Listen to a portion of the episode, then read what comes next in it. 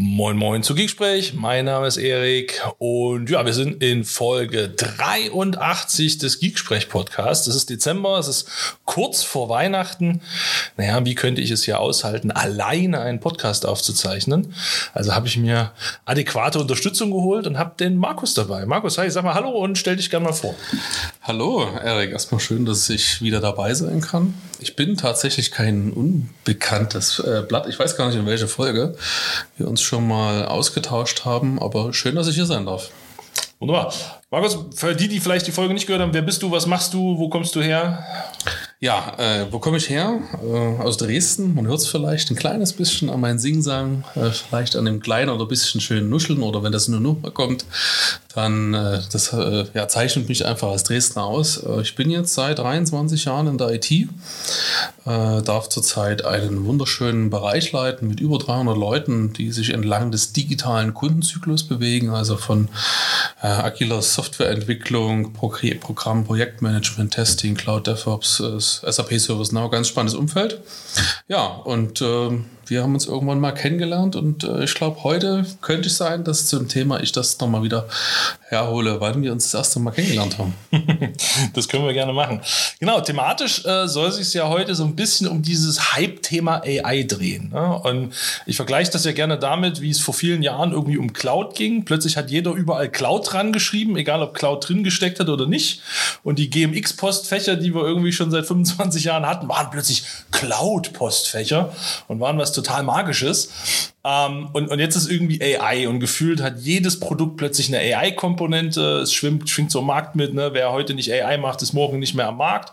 Witzigerweise hat man das, glaube ich, auch vor ein paar Jahren über Cloud gesagt. Genau. Und trotzdem haben wir noch Kunden, die über Mainframes reden. Ja. Ähm, von daher, ja, werfen wir mal so einen Blick darauf und wir steigen mal ganz simpel und locker ein. Also wenn wir so über das große Buzzword AI oder künstliche Intelligenz reden, was hast du für Berührungspunkte mit dem mhm. Thema?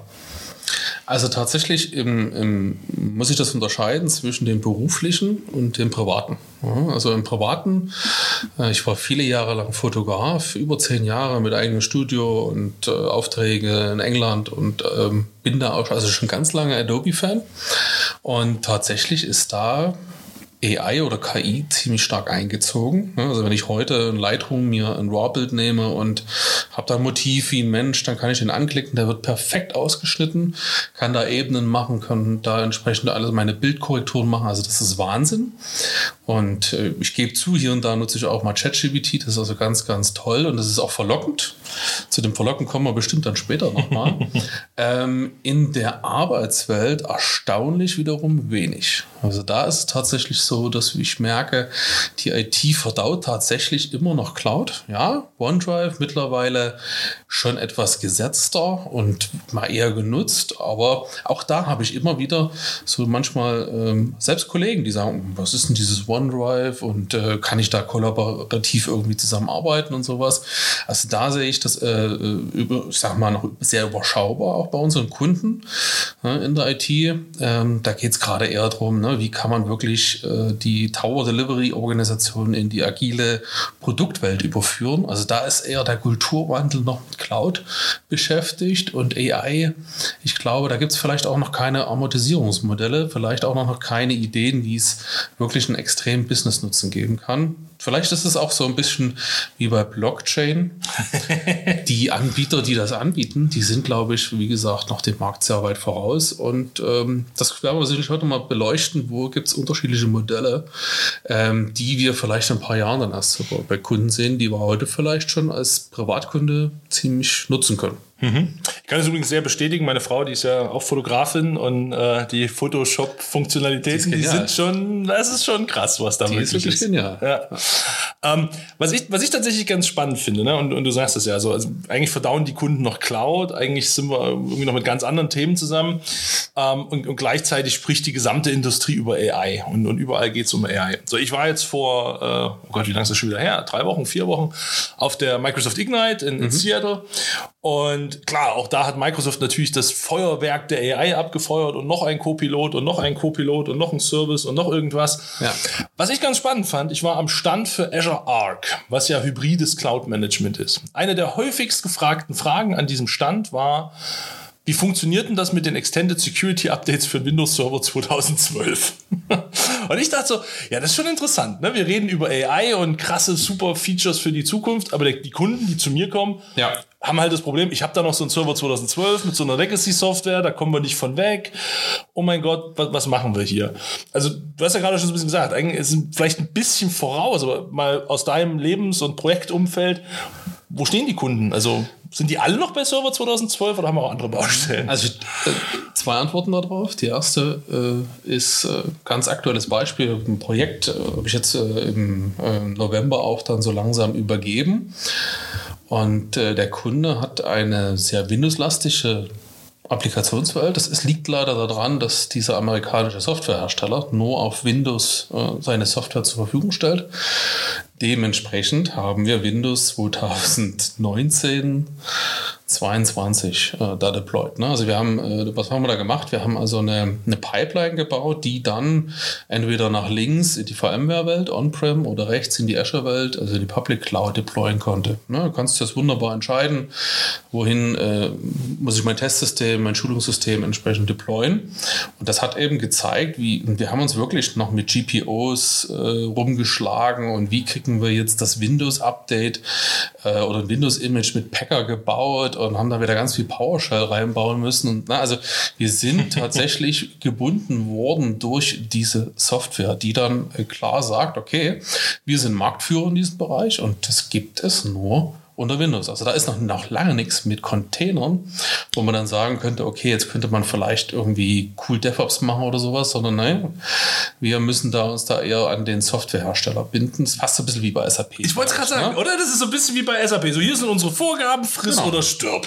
wir machen noch TLS 1.2, äh, take it or leave it. Und äh, die zweite Antwort, die ich dir geben kann, ist, ähm, ich habe jetzt jemanden kennengelernt, das war total überraschend. Ähm, das äh, war jemand, der also im Umfeld äh, von IX arbeitet, Mainframe. Und ja. das ist eine Firma, die heute immer noch Mainframe betreibt. Und ich war etwas überrascht, als ich dann die Aussage bekommen habe, ja, das wird ja noch entwickelt. Das wird ja, da gibt es ja noch neue Releases. Die neue CPU-Version ist vor zwei Monaten erst released worden. Und ich dachte, okay, das ist eigentlich eher so wie früher bei meinen alten HP-Servern. Da muss ich mir noch jemanden suchen, der meine Festplatten noch irgendwie liefert, ne? der da irgendwas äh, zurückkauft. Und das beschreibt, glaube ich, so die, die, ne, äh, dass das total konfus ist wir sind eigentlich am Markt gerade dabei, noch unsere alten Systeme am, am Laufen zu halten. Es gibt ja auch manchmal Vorgaben, rechtliche Vorgaben, dass du irgendwie 10 oder 20 Jahre die Daten vorhalten musst. Also dann vielleicht auch in solchen alten Systemen. Und dann kommt äh, AI, KI und äh, das ist, glaube ich, eher so, dass auch ein bisschen da die Gesellschaft äh, ein bisschen auseinanderläuft. Wenn man jetzt mal die Generation Z anguckt, ich glaube, die sind eher auch schon da bereit, das zu konsumieren, als vielleicht oder das ein oder andere Unternehmen, was vielleicht seit 40, 50, 60 Jahren am Markt ist. Ne? Also das muss man ein bisschen beobachten und das ordnet das Ganze vielleicht ein bisschen ein. Und ja, gerade das Thema Mainframe ist ja ganz interessant. Also ich habe auch vor kurzem eine Anfrage bekommen von einem Kunden, ob wir nicht 700 Quadratmeter Mainframe hosten könnten, wo ich dachte so, what? Aber ja, äh, gibt es tatsächlich noch. Und letztens hatte ich äh, ein Gespräch, ich weiß gar nicht mehr, mit wem das war.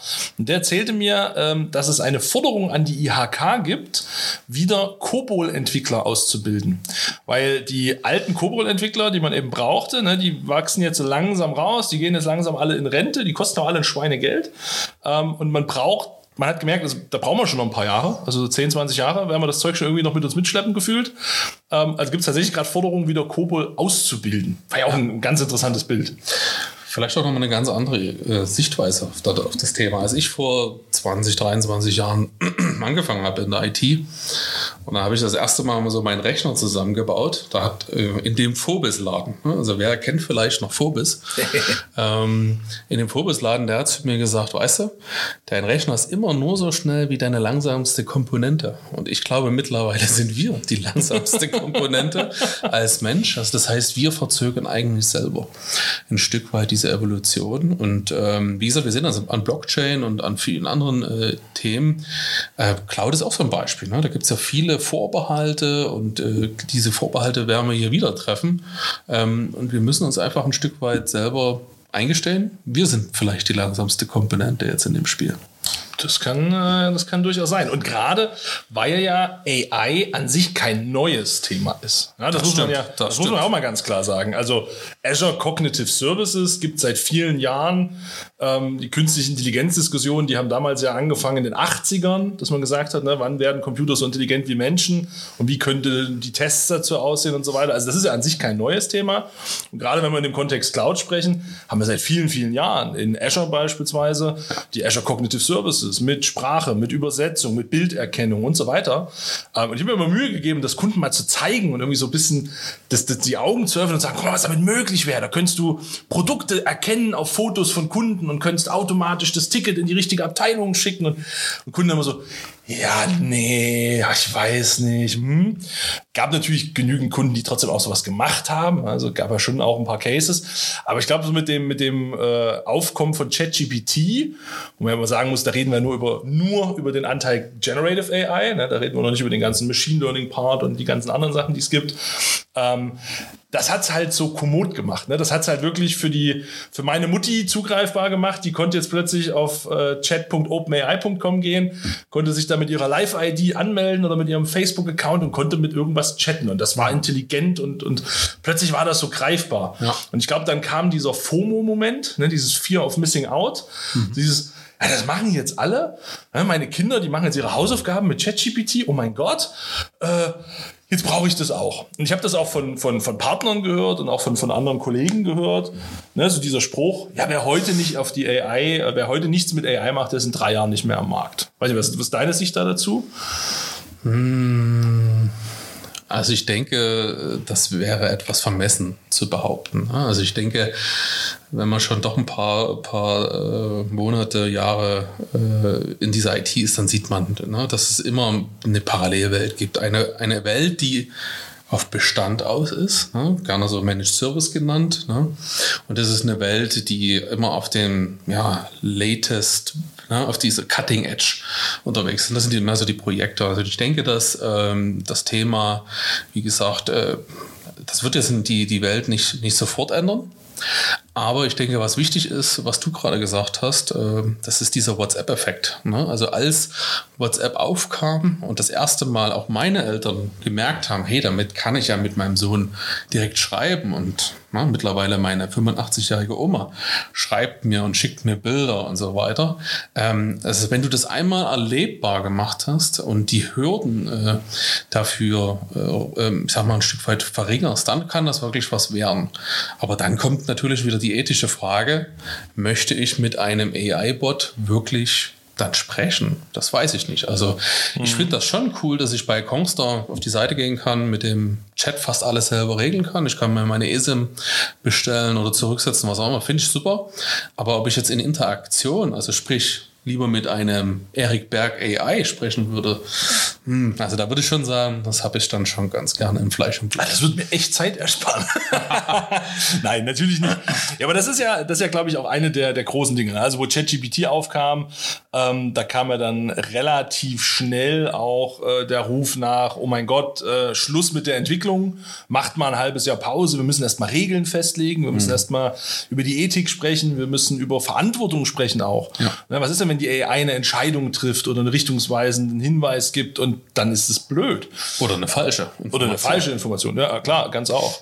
Ähm, und jetzt haben wir ja diesen European AI Act, der ja, weiß ich nicht, das ist ja so ein bisschen, der wird bejubelt auf der einen Seite, mhm. weil die EU sich so auf die Schultern klopft und sagt, bam, wir haben es geschafft, wir haben einen AI Act und alle haben sich darauf geeinigt und wir hoffen, dass andere Länder und andere Regionen sich da ranhängen und da mitmachen.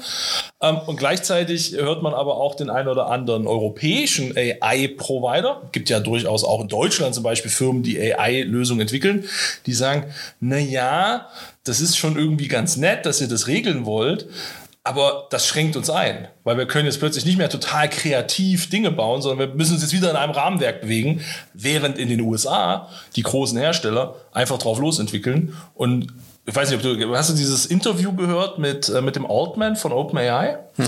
Der hat ein ganz interessantes Bild gezeichnet. Okay. Ähm, können wir mal kurz drauf eingehen. Da ging es nämlich um das Thema Copyright. Ja, das ist ja so eine der größten Themen. Also was ist eigentlich mit dem Copyright? Können wir die Ergebnisse von OpenAI oder überhaupt von diesen ganzen Language Models, können wir die überhaupt benutzen?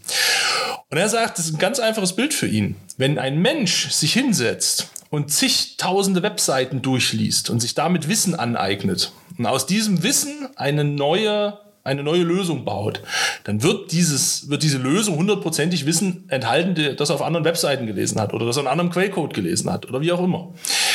Das ist aber nicht Copyright geschützt, weil ich habe mir Wissen angeeignet, habe aus diesem Wissen eine Lösung gebaut, die unique ist.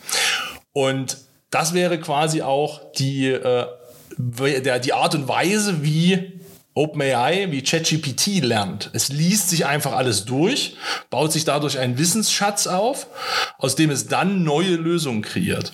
Und was im Moment fehlt, ist quasi der Gesetzesartikel, der besagt, Copyright hat Ausschlusskriterien. Und es gibt, es gibt ja heute schon Copyright-Ausschlüsse, wenn du, ne, wenn du Werke zum Beispiel benutzt für Bildung zum Beispiel oder für die Forschung, dann gibt es diesen Copyright-Schutz nicht.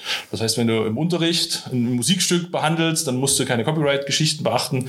Und worauf sie hinaus wollen, ist am Ende den ersten Präzedenzfall zu schaffen, wo vor Gericht gesagt wird, ja stimmt schon, die künstliche Intelligenz hat gelernt wie ein Mensch, das Ergebnis ist nicht Copyright geschützt. Also oder ist nicht, verletzt keine Copyright-Rechte.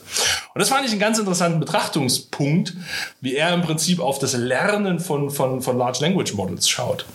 Ähm, die Frage, die sich am Ende halt trotzdem ergibt, ist natürlich so zwischen Verlockung der, der coolen Technologie zu Verantwortung und eben der Menschlichkeit, die wir ja irgendwie auch noch brauchen. Und ein Punkt, den möchte ich ganz besonders mal äh, erfragen bei dir. Mhm. Du hast es nämlich gerade selber gesagt, ne? Ist das, was da rauskommt, richtig? Aber was glaubst du, was, was, was hat, hat das mal noch für einen Einfluss auf uns oder vielleicht tatsächlich ja auch auf, äh, unsere Nachfahren? Ich weiß nicht, ob wir beide das noch erleben werden, aber wenn die Welt sich weiter in die Richtung entwickelt, was, ja. was hat das so für einen Impact? Ähm, ich glaube, eine Antwort darauf. Ähm, es, äh, es ist halt extrem verlockend, das zu konsumieren und vor allen Dingen nicht mehr zu hinterfragen. Ja, also das heißt, wo vielleicht unsere Eltern oder unsere Großeltern ähm, es vielleicht auch ein bisschen einfacher hatten, manchmal Dinge zu erfragen, haben wir ja heute die Situation, dass wir einen Überfluss an Informationen haben. Und ich muss sehr, sehr genau filtern nach Quellen und nach Formaten, äh, woraus ich dann wirklich sage, okay, das ist jetzt äh, für mich eine Information, daraus kann ich eine gewisse Wahrheit oder Richtigkeit ableiten weil wir ja sehr stark fremdgesteuert sind. Also als Beispiel gucke ich jetzt einfach mal einen Privatsender oder nehme ich vielleicht einen öffentlichen rechtlichen Sender, der ein bestimmtes Thema vielleicht ganz anders beleuchtet. Ne? Also das heißt, ich muss heute viel mehr Zeit aufwenden, um mir selber ein Bild zu machen, selber auch Informationen oder eine gewisse Wahrheit herbeizuholen. Und wenn ich jetzt sage, lieber ChatGPT, schreib mir doch mal eine Abhandlung von hm, und die liest sich vielleicht ganz gut, ne? dann ist die Verlockung unglaublich einfach zu sagen, das wird schon stimmen. Und es gibt ja auch solche Sprüche, ne? wenn du eine These oder eine ja, Vermutung oder vielleicht einfach nur ein Rumor ne? dreimal, wieder, dreimal nacheinander wiederholst, dann wird das im Gedächtnis oder im, im Gehirn zur Wahrheit. Mhm. Und das ist, glaube ich, ein sehr wichtiges Thema, wenn wir über Ethik sprechen. Mit was befüttern wir AI? Ne, ich meine, ChatGPT ist ja auch nur so klug, wie eben es befüttert wird. Und man liest ja überall, es wird gerade dümmer. Ne, das heißt, also man kann, man sieht, der Organismus, wenn man ihn sogar so beschreiben ist, den muss man also weiter trainieren, wie wir uns selber auch trainieren. Ich wollte sagen, weil ja. der Mensch wird ja im Zweifel auch dümmer, Absolut. wenn er immer wieder falsche Informationen liest. Ne? Absolut. Ne? Und das ist, glaube ich, wichtig in der Ethik, immer noch dafür äh, mit zu unterstreichen, wir haben ja eine Selbstverantwortung Verantwortung für uns. Das heißt, nutze ich das, muss ich immer überlegen, wie viel Eigenverantwortung gebe ich dann darauf, darin ab. Und das ist, glaube ich, gerade wenn wir jetzt mal Generation Z gucken, ne, also auch meine Kinder, für die ist das natürlich schon verlockend. Ne? Hausaufgaben zu machen ist, glaube ich, das Einfachste noch, aber halt dann auch ähm, ich stelle mir vor, ich habe eine Konfliktsituation. Ne? Meine Kinder kommen auf mich zu und sagen, Papa, das sieht so und so aus und ich muss das widerlegen das ist, glaube ich, eine ganz spannende äh, Diskussion, auf die wir uns da noch einstellen müssen und auch dann die Generation Z wird Kinder bekommen. Ja, dann werden wir mal schauen. Was ist das dann eigentlich? Ist das dann A'? Fangen wir da wieder bei vorne an? Oder? Das ist gut. Also ich, ich bin ja, glaube ich, äh, Generation Gameboy. Ne? Das äh, dürfte auf dich auch äh, zutreffen. Ja. Und äh, ich glaube, unsere Eltern haben auch schon gesagt, oh, die ganze Zeit äh, zocken die an dem, an dem Gameboy. Ähm, man muss natürlich die Generation ja auch, dem muss man auch Freiraum geben, sich zu entwickeln. Ich will nur mitgeben, dass das, glaube ich, in dieser ganzen Diskussion ein extrem wichtiges äh, Punkt ist, den wir unseren Kindern mitgeben müssen. Denkt daran, ihr habt eine Eigenverantwortung für euch selber. Lasst euch wirklich nur von Dingen leiten, wo ihr euch absolut sicher seid, dass es der Wahrheit entspricht. Und hier und da mal AI zu benutzen, ich habe es ja vor uns gesagt, Photoshop, Lightroom, das ist, das ist Wahnsinn. Warum soll ich das nicht nutzen? Das erspart mir viel Zeit. Ähm, und die soll, das ist dann auf jeden Fall, denke ich, auch ein guter Umgang damit. Ich würde es noch mal ein bisschen in die, äh, in die Arbeitsebene ziehen, weil auch da finde ich das ganz interessant. Ähm, gab ja schon so, wo das dann aufkam, ne, ChatGPT wird Arbeitsplätze vernichten. Ähm, das Witzige ist, bin ja nur auch schon so ein paar Jahre in dieser IT-Welt, das habe ich schon so oft gehört. Ja. Ne, also wir haben ja angefangen in der Welt, da gab es noch drehende Festplatten und blinkende Lichter in Serverräumen und dann kam die Virtualisierung und das, oh, mit der Virtualisierung, da werden wir Arbeitsplätze vernichten, weil dann brauchen wir weniger Rechenzentrumsadmins. Was war am Ende? Wir hatten viel mehr Leute in der IT, weil wir eben mit der Virtualisierung auch plötzlich viel mehr gemacht haben. Es war total einfach, neue Server aufzubauen und plötzlich hatten wir nicht mehr zehn Server im Keller stehen, sondern 100. Also brauchten wir mehr mehr Leute. Dann kam so ein bisschen dieses ganze Automatisierung und Management auf.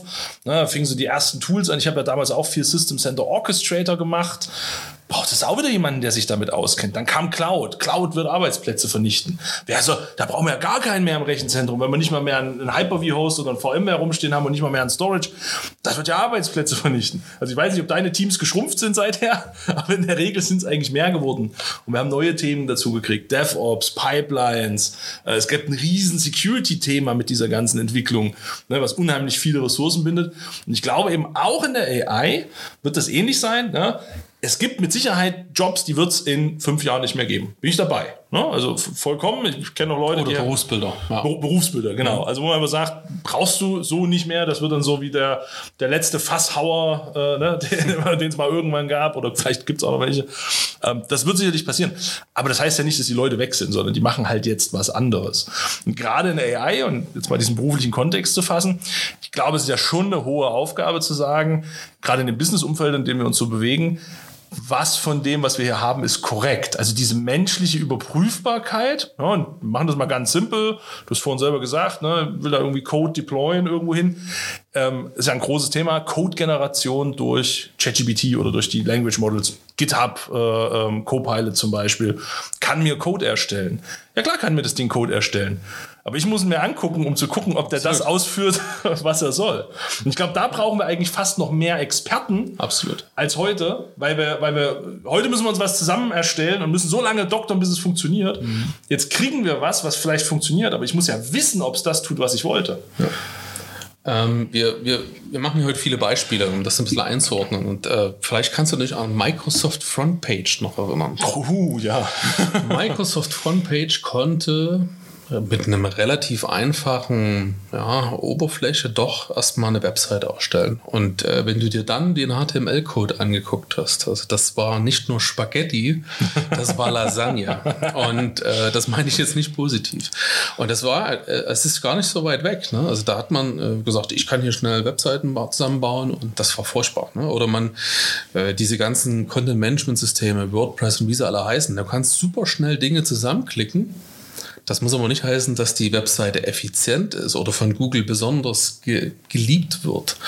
Ja, also das heißt, äh, ich bin bei dir. Äh, wir haben vielleicht dann nicht mehr den Softwareentwickler, der klassisch ne, sein Java, C++, Python, whatever, Rust irgendwie entwickelt. Äh, es wird wahrscheinlich dann denjenigen geben, der das Ergebnis prüft mhm. und optimiert, weil Machine Learning da ist Learning drin und diese, dieses Machine Learning ist nur so gut wie die Daten. Ja, brauchst ja? Feedback, ja. Das ist nun mal so. Und ich denke, ähm, die, die Datenaufbereitung, die Datenqualität wird dann später ein vielleicht ein neues Berufsbild sein, wo wir sagen, okay, wir müssen Dinge optimieren. Und äh, dann ist vielleicht der Softwareentwickler, der heute vielleicht irgendwie ein Git-Commit noch macht, in zehn Jahren vielleicht nur jemand, der ja, vielleicht dann noch ein Git-Commit macht, aber schon eher sagt, hey, das Language Model an der und der Stelle muss irgendwie überprüft werden oder vielleicht auch die Datenquelle muss angepasst werden.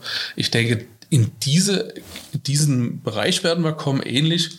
Also, als ich noch angefangen habe, ne, äh, ich sag mal, äh, Server ins Rack zu schrauben, in Frankfurt und wo auch immer, äh, mit einem Schraubenzieher, das machen wir heute auf der API, wo wir sagen, gib mir bitte einen neuen Server mit der IP und so weiter. Aber wie, wie du schon sagst, es wird neue Berufsbilder geben, neue Ausprägungen, weil letztendlich die Arbeit wird nicht weniger. Sie wird nur anders erledigt. Oder wir können es vielleicht jetzt effizienter auf eine andere Art und Weise machen. Ein weiterer wichtiger Gesichtspunkt in der ganzen Geschichte ist ja tatsächlich, ähm, ist ja, mein Gott, sind ja tatsächlich die Use Cases. Weil auch das so ein bisschen Ding, wie ich vorhin schon sagte. Ne? Früher haben wir dann irgendwie einfach an alles, haben wir gesagt, das ist jetzt Cloud. Ähm, ich habe letztens mit einem Microsoft Produktmanager gesprochen, der hat dann gesagt, erinnerst du dich noch an die Zeit, wo alles bei Microsoft.net hieß? Da gab es Windows.net, Office.net, äh, Visual Studio.net. Ähm, man hat so ein bisschen das Gefühl, da bewegen, wir uns jetzt gerade wieder hin. Das mhm. heißt halt alles Copilot, mhm. egal was es am Ende tut. Zwischendurch hieß es 365. Ja, auch, auch ja, das auch. Ähm, oder Cloud. Und das Spannende sind tatsächlich die Use Cases. Und was ich zum Teil sehe im Moment, dass wir AI-Use-Cases bauen für Fälle, wo das vollkommen unnütz ist aus meiner Sicht. Ein, ein ganz praktisches Beispiel, was ich dazu letztens hatte, ähm, war tatsächlich ein, ein Banking-System. Ne? Das siehst du quasi Transaktionen und natürlich kann es in so Transaktionen eine fehlerhafte Transaktion geben, wo der sagt, boah, die ist suspicious, der, das habe ich nicht angewiesen, was auch immer. Und jetzt mal, bevor ich es aufkläre, einfach kurze Frage. Was würdest du denn gern machen, wenn du in deiner, du gehst in dein Online-Banking und du siehst, boah, da ist eine Transaktion, die ist nicht okay. Was würdest du gern tun? Am liebsten ja? hätte ich meinen Sparkassenberater, den ich anrufen könnte, weil ich da dieses Vertrauensthematik habe. Ich gebe dir ein Beispiel. Wir haben vor kurzem erst unsere Versicherung umgestellt und mir war die Versicherung egal. Aber mir war nicht egal, wer der Versicherungsmakler ist. Okay. Also okay. das gebe ich zu. Ne? Vielleicht okay, du, du hättest gerne noch den Menschen? Ich hätte gerne tatsächlich noch den Menschen. Jetzt gehen wir davon aus, dass eine reine Online-Bank, es gibt nur das Webportal. Wie würdest du gerne mit diesem Webportal interagieren?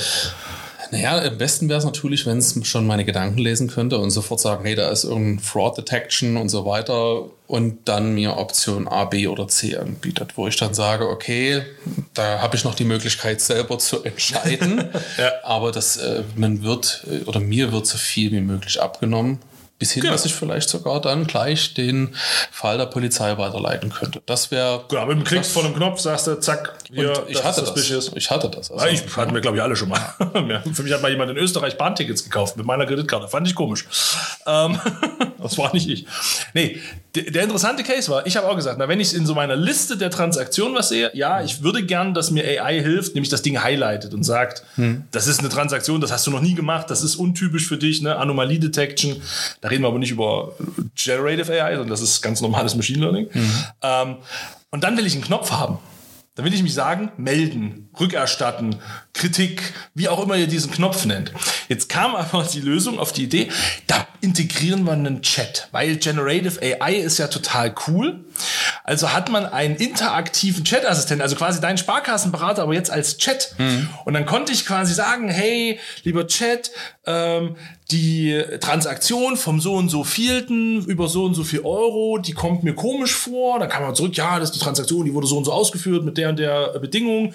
Ähm, möchtest du die irgendwie melden? Ja, ich möchte die melden. Was möchtest du nun? Und dann ging so ein Chat hin und her. Mhm. Und ich dachte mir, das ist unnütze Zeitverschwendung. Eigentlich ja. Oder? Ich will auf den Knopf drücken, zurückerstatten oder fehlerhaft oder wie auch immer. Ich, ich will da gar keine Unterhaltung darüber haben. Ähm, eine Unterhaltung möchte ich vielleicht haben, wenn ich sage, hey, liebe Bank, wie viel Geld habe ich denn in den letzten zwei Monaten für Lebensmittel ausgegeben? Mhm. Dann würde ich das machen. Dann hätte ich gern die Unterhaltung, weil dann kann ich allgemein in die Daten hineinfragen, dann habe ich einen Use Case. Aber wenn ich in einer Liste etwas sehe, da brauche ich keinen Chat-Assistenten. Und das finde ich ganz interessant, dass man im Moment, könnt ihr jetzt mal alle in euch selber reinhören, was euch so begegnet ist in den letzten Monaten. Es gibt Use Cases, die werden einfach gebaut, weil halt gerade jeder ein Generative AI Use Case baut. Die sind aber vollkommener Bullshit aus meiner, also meine ganz persönliche Sicht an der Stelle. Ne, und ich glaube, da müssen wir alle mal so ein bisschen zurück zur Realität. Es gibt Cases, wo das wirklich sinnvoll ist. Und ich glaube, gerade das Analysieren von Daten, ne, das Auswerten aus großen Datenmengen, ähm, wir können ja nachher mal so ein bisschen über M365 Copilot reden, was da so möglich ist. Da gibt es durchaus Use Cases, die sind super. Aber ist das nicht vielleicht einfach die normale Evolution, um ein Thema zu erfassen? Vielleicht. Also ich kann mich erinnern an diesen schönen Film bei Netflix, ich weiß gar nicht mehr genau, wo es um die eigentlichen Erfinder von Google Maps ging. Das war eine deutsche Truppe. Ja, ja, ja, den habe ich auch Und äh, ganz ehrlich, also am Anfang haben sich viele gefragt, warum baut ihr sowas?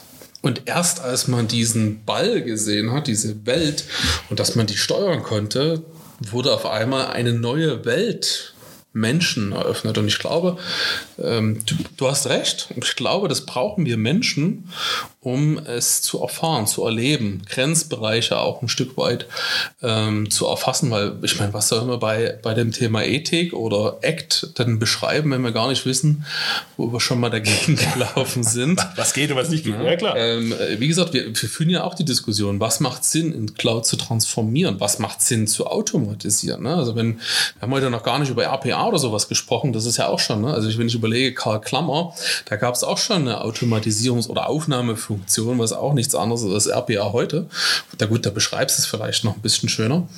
Ähm, aber ich glaube, die Menschheit braucht einfach diesen spielerischen Charakter, um es auszuprobieren.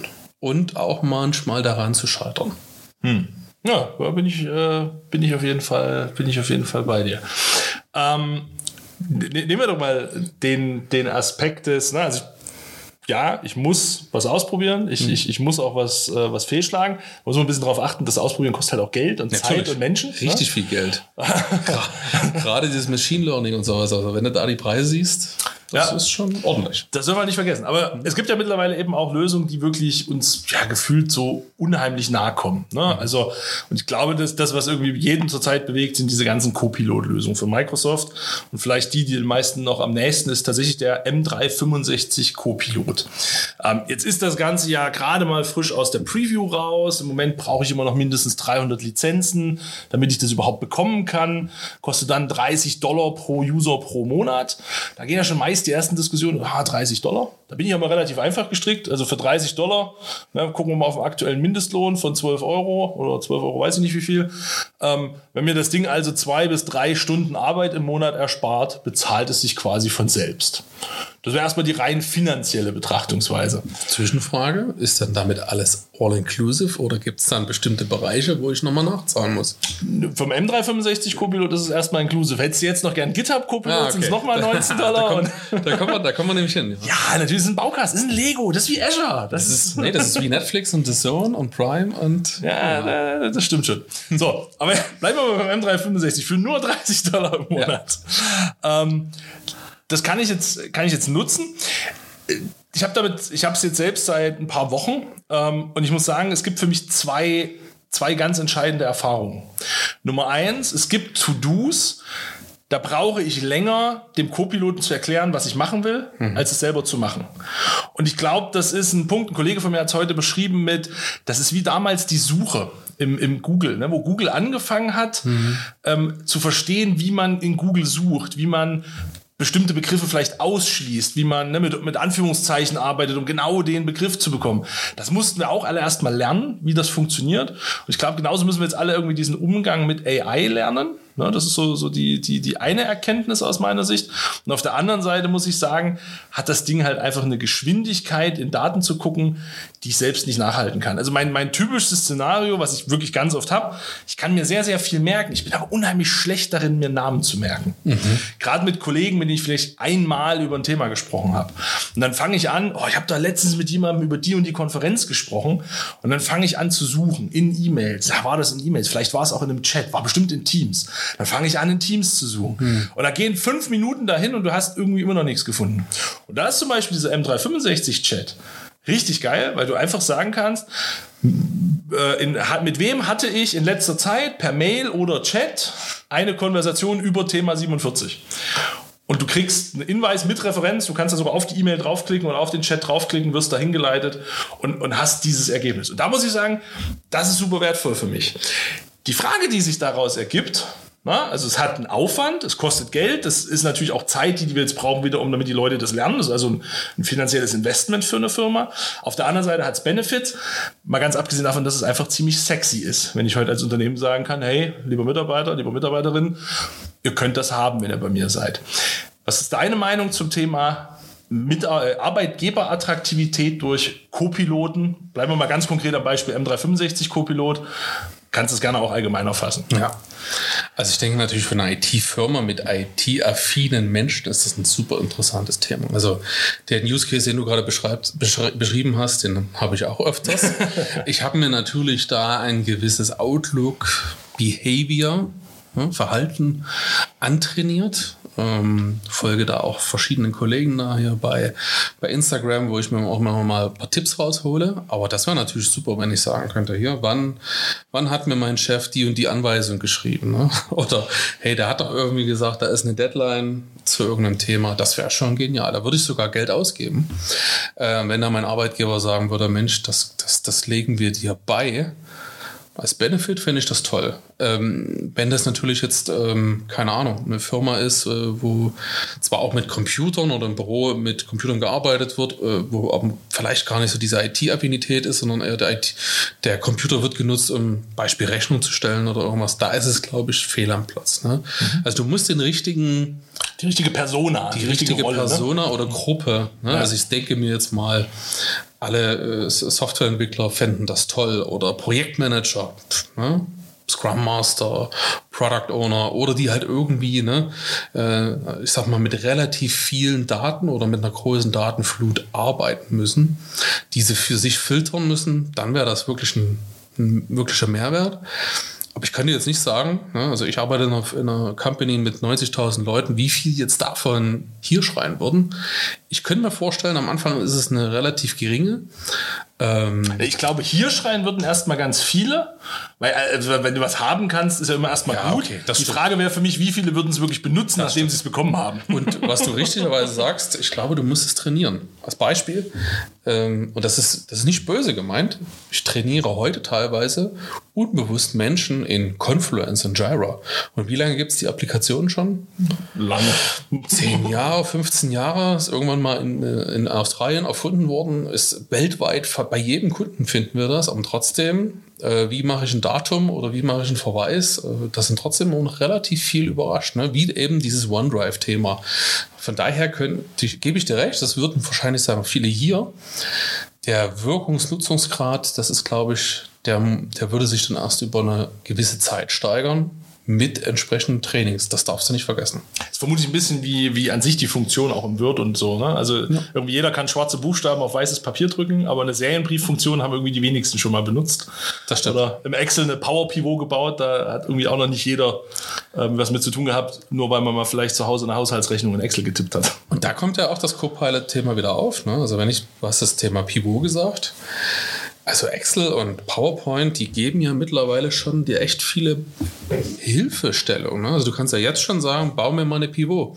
Und dann baut dir das Ding irgendwie eine Pivot aus einer Idee, was du vielleicht konsumieren könntest, was dir einen, Mehrwert bringt. Ja, oder Recommended Visualizations, ne? also Absolut toll. Äh, empfohlene Diagrammtypen, weil ja. auch basierend auf den Daten, die man dort sieht und so.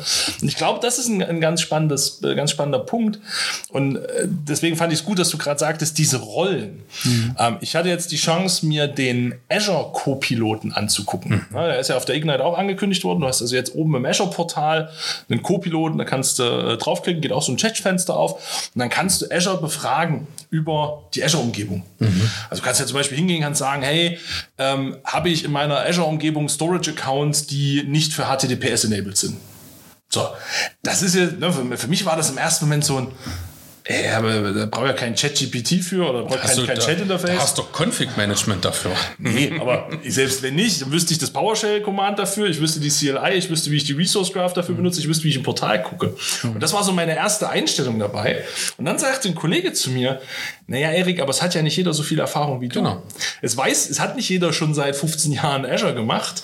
Ähm, von daher, irgendjemand steigt ja gerade erst ein. Der macht das erste Mal das Azure-Portal auf ja. und versucht das jetzt rauszufinden. Und ich glaube, gerade diese Accessibility ja, und eben dieses genau. Lernen zu unterstützen, das kann, kann ein ganz spannender Faktor sein, das, oder? Ich, das stimmt. Also ich glaube, normalerweise bräuchten wir ja noch am, am Tisch jemanden, der eine ganz andere ich kann meine Nutzungs, Nutzungs äh, ja, Affinität mitbringt. Ich hätte vermutlich auch in den äh, Azure Log Analytics Workspace, übrigens tolles Tool, aber schön teuer, ähm, oder ja, Service, wenn man so will, äh, da hätte ich wahrscheinlich auch angefangen, irgendwie eine Query zu bauen, um da hinzukommen. Aber wenn ich jetzt mal sage, ich bin jetzt vielleicht der IT-Leiter, der einfach viel zu administrieren hat oder eine große Verantwortung und ich will einfach mal einfach mal in die Tiefe gucken, dann kann das, glaube ich, ein, tolles Thema sein. Also das, wenn ich das so wäre, habe eine riesengroße Azure-Umgebung und will da einfach mal selber mir ein Gefühl für ähm, entwickeln, dann würde ich diese Funktion nutzen. Ja, im Übrigen, äh, dann hätte ich jetzt ganz gerne Copilot für unser, für unser äh, Timesheet-Tool zum Beispiel, ne? Äh, wo ich dann einfach mal sage, wann habe ich welches Timesheet wie abgegeben oder gerade für Projekte. Was, was habe ich ja? die Woche gemacht? Trag das in mein Timesheet ein. Ne? Genau. Oder wie sieht, wie sieht mein Projekt aus? Bin ich, bin ich noch in der Marge? Oder habe ich gerade ein Riesenproblem? So, und jetzt, jetzt nehmen wir mal das gerade eben Gesagte und, und schmeißen das mal auf eine Perspektive, nämlich wie wird sich das in Zukunft entwickeln. Also ne, ich habe ein Enablement, das ist gut. Also ich mache Lösungen nutzbar für Menschen, die gar nicht das tiefe Wissen haben. Ne? Das haben wir ja. auch mit diesen ganzen Low-Code, No-Code-Tools ja. schon immer mehr, dass man sagt, so der, der Citizen Developer. Ähm, für mich stellt sich ein bisschen die Frage, und jetzt, so alt bin ich ja noch gar nicht, aber ich reg mich schon drüber auf, dass unsere jungen Kollegen und Kolleginnen zum Teil noch nie ein Rechenzentrum von innen gesehen haben. Hm. Na, die gehen zum Kunden und machen eine Enterprise Transformation Beratung und der Kunde hat halt ein Bild von so einem Enterprise Data Center mit Reckreihen, mit Kalt- und Warmgang, mit, hm. ne, so, was du vorhin sagtest, mit dem Schraubendreher im Serverraum, ne, bei aufgemachten Zwischenboden mal in den Zwischenboden fallen, hat das auch, glaube ich, allen schon mal passiert. Ähm, ne, so, das ist so die Erfahrung, auf der man aufsetzt. Und wenn ich, wenn ich heute mit einem CIO rede und über Cloud Transformation, dann kann ich das so ein bisschen, so ein bisschen empathiemäßig rüberbringen, weil Absolut. ich sage, ich stand auch mal im, im, im, im Serverraum, ich habe auch mal Kabel gezogen, ich weiß, worüber du nachdenkst. Ja. Und dann kommen die jungen Kollegen mit ihrem Kubernetes und ihrem DevOps und, und HiTDI und alles Virtual und alles ist fancy Cloud Native. Und ich denke mir immer so, boah, du hast keine Ahnung, wie IP-Adressen und Subnetze funktionieren, aber geil, dass du Container bauen kannst. Das bin ja ich heute schon quasi mit meinen Mitte 30 irgendwie der alte Mann, der da, der da drüber meckert meine Gefahr, oder nicht meine Gefahr, die Gefahr, die ich sehe, ist, dass wenn wir das jetzt noch zugänglicher machen, wenn ich also quasi morgen der Putzfrau sagen kann oder dem, dem Putzmann, ähm, geh doch mal ins Azure-Portal und guck, ob unsere Server geupdatet wurden. Und das könnten die ja, weil die könnten mit der Chat, mit dem Chat-Interface sagen, hey, wurden die Server geupdatet? Wer hatten dann noch das Grundlagenwissen? Das ist, mein, das ist meine Frage. Und wie stellen wir sicher, dass dieses Grundlagenwissen noch da ist? So, jetzt musst du es beantworten, um mich zu beruhigen. Also, ich kann dir erstmal eine Antwort geben, wie es heute gibt. Ne? Also, als ich, äh, ich war übrigens die erste Fachinformatikerklasse in Sachsen.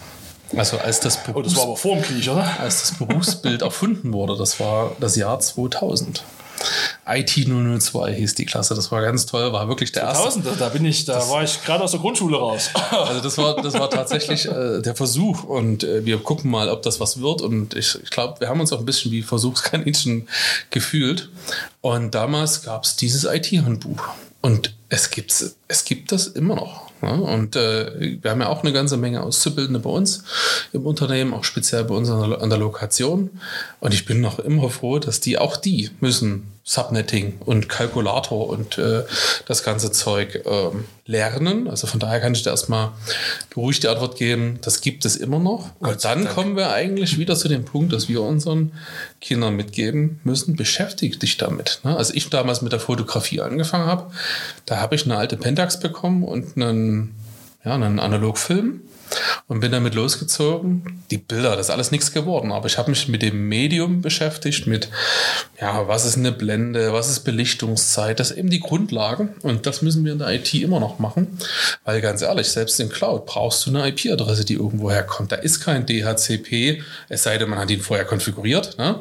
äh, der da irgendwie auf wundersame Weise dir irgendwie das Leben erleichtert. Ich glaube, das wird uns auch nicht Copilot abnehmen. Maximal wird uns Copilot oder AI darauf hinweisen, dass wir an sowas denken müssen.